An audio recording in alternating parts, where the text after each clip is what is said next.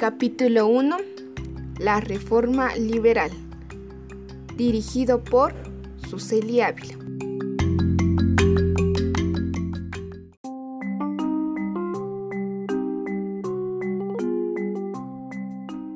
La Reforma Liberal.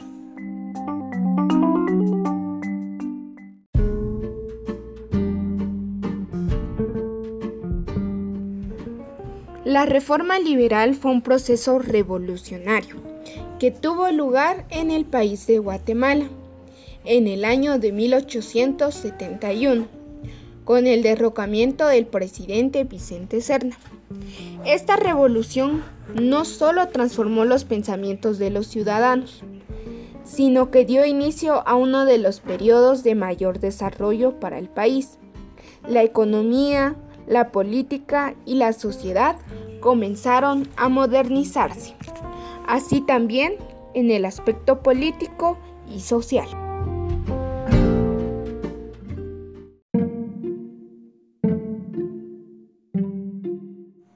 El 26 de marzo de 1871, Miguel García Granados y Justo Rufino Barrios comenzaron dirigiéndose con 100 hombres al volcán Tacaná y establecieron ahí su cuartel general. El 2 de abril, Justo Rufino Barrios y el general Miguel García Granados capitaneaban las fuerzas liberales que invadieron Guatemala. El 3 de abril se dio el primer encuentro contra las tropas del gobierno de el presidente Vicente Serna, en la cual las fuerzas revolucionarias ganaron. El 8 de mayo García Granados publica un documento en el que indicaba los motivos de su rebelión. Proponía terminar con el gobierno de Vicente Serna, derrogar el acta constitutiva y dar libertad a la prensa y suprimir los monopolios. El 3 de junio de 1871, el presidente Vicente Serna Sandoval es derrocado por el general Miguel García Granados y con el apoyo de Justo Rufino Barrios. Así es como los revolucionarios firman el acta de Patzía en el cual decía que se desconocía al gobierno de Vicente Serna y que se nombraba presidente provisional a Miguel García Granados. El primer presidente después de la Revolución Liberal fue el general Miguel García Granados, que se enfocó en unificar el Partido Liberal con el Partido Conservador. Estas medidas de revolución se crea el Ejército Nacional de Guatemala, formado por los hijos de familias ricas y descendientes de los españoles. Este se crea con el fin de controlar las rebeliones y protestas de la población. Se abre la escuela politécnica para preparar oficiales y la educación pública pasa a ser gratuita y laica. Se abren los tres poderes del Estado. El poder ejecutivo, formado por el presidente, ministros, ejército y policía nacional. El poder legislativo, conformado por el Congreso de la República.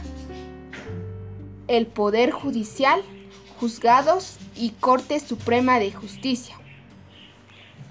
Bien, en este gobierno se establece la bandera de Guatemala, decretando así sus colores y se autoriza el escudo de armas donde aparece el quetzal como símbolo de libertad. El sucesor de Miguel García Granados fue el general Justo Rufino Barrios, implementando reformas cada vez más radicales durante esa época. El producto de exportación de Guatemala era el café. Justo Rufino Barrios para potenciar la exportación cafetalera, decidió crear algunas formas en la cual la primera de ella creó bancos para darles préstamos a los productores. Segundo, se creó el registro de la propiedad para que las personas pudieran con su título hipotecar sus terrenos para obtener los préstamos. En tercero, se introdujo en Guatemala los ferrocarriles y el telégrafo para que las granjas pudieran estar comunicadas. Asimismo, se abrieron nuevos puertos para poder exportar de forma más eficiente el producto del café. Pero sin embargo, a pesar de todas estas reformas, no toda la población salió beneficiada, ya que solo los grandes cafetaleros lograron usarse de estas grandes reformas. Luego de la muerte de Justo Rufino Barrios, le sucedieron una serie de presidentes que continuaron con las políticas liberales. Uno de, de, los más importantes fue el general José María Orellana, quien implementó una reforma monetaria en el país y es por eso que su cara aparece en el billete de Aquetzal. Durante esa época el quetzal era equivalente a un dólar.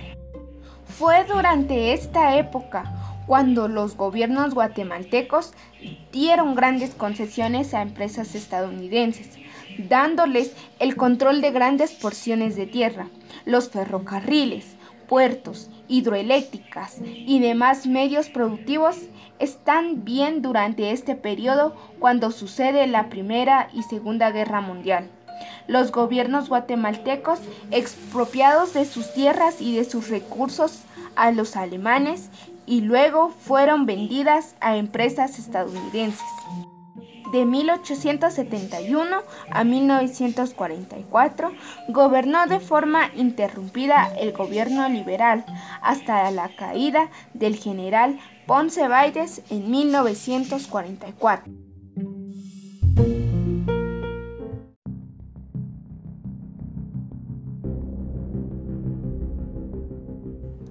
La reforma liberal, aunque fue un proceso histórico, todavía tiene vigencia en la actualidad. Algunos de los cambios siguen vigentes, como por ejemplo la libertad de expresión, el desarrollo urbanístico en la ciudad capital y algunos departamentos, y una gran importancia en la construcción de vías de comunicación. Consecuencias. Algunas consecuencias fueron que las clases bajas sufrieron pérdida de tierras, los inconvenientes de trabajo forzado y efectos de pobreza, los cuales se extendieron en una buena parte de la población. Se dio también una alta prioridad a la construcción de vías de comunicación y una asignación de mayores fondos al ramo de la enseñanza. También el desarrollo urbanístico en la ciudad capital y los avances en el campo de la arquitectura. Entre los logros del movimiento liberal encontramos la emisión de una nueva constitución para la República, dividiendo los poderes del Estado en ejecutivo, legislativo y judicial. Elecciones donde el pueblo eligió democráticamente a su gobernante. Se estableció la libertad de culto y la educación gratuita, laica y obligatoria. Asimismo, impulsos en la economía por medio de la banca nacional.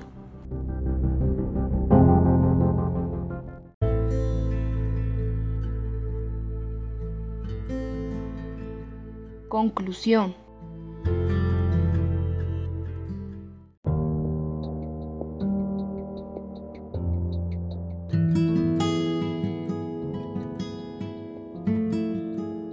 La reforma liberal fue algo muy importante para Guatemala en aquellos tiempos. Pero hay ciertos cambios que siguen teniendo mucha importancia en nuestras vidas hoy en día. Creo que estas reformas marcan una época en la política y en la historia de Guatemala. Por eso es muy importante dar a conocer acerca de estos procesos que cambiaron la vida de Guatemala.